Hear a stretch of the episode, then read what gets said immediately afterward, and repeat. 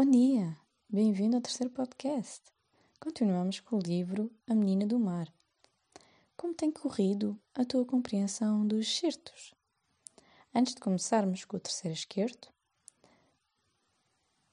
estas são as respostas do segundo excerto que lemos no podcast anterior.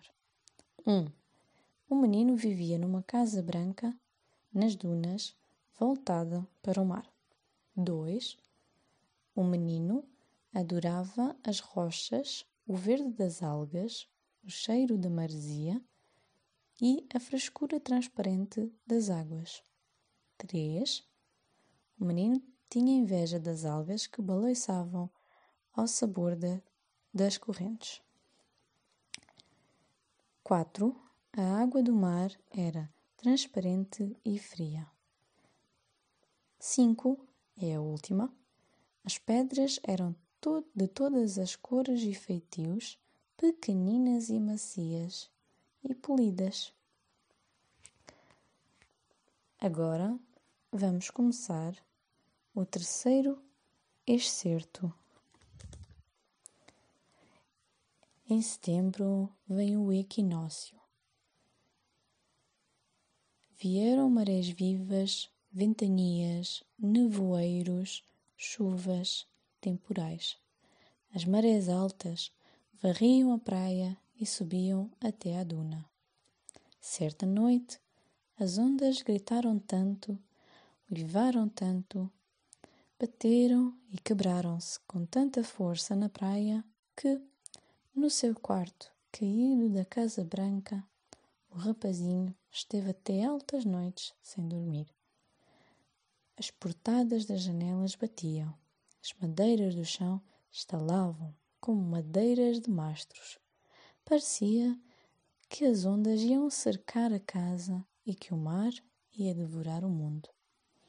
E o rapazito pensava que, lá fora, na escuridão da noite, se tratava de uma imensa batalha em que o mar, o céu e o vento se combatiam.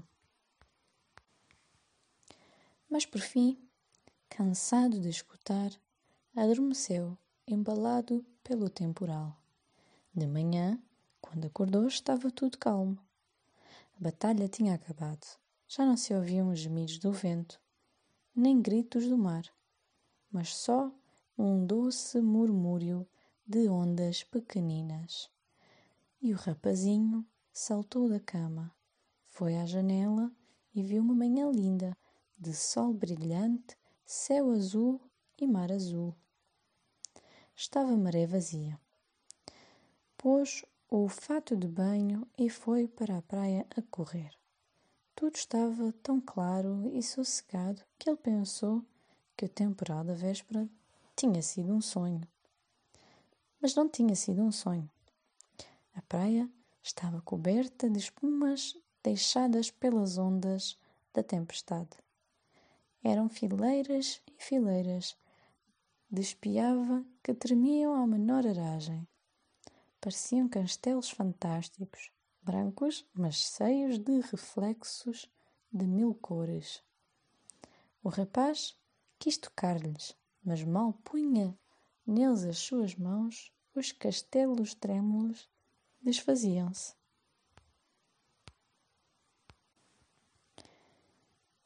As perguntas de compreensão para hoje são: 1. Um, o que veio em setembro?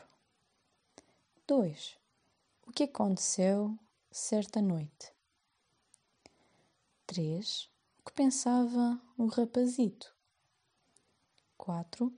Como estava o tempo quando o menino acordou de manhã? 5. Como estava a praia depois da tempestade?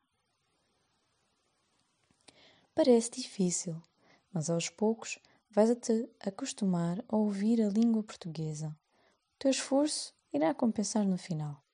Imagina quantas outras fantásticas histórias poderás ler sozinho. Até à próxima!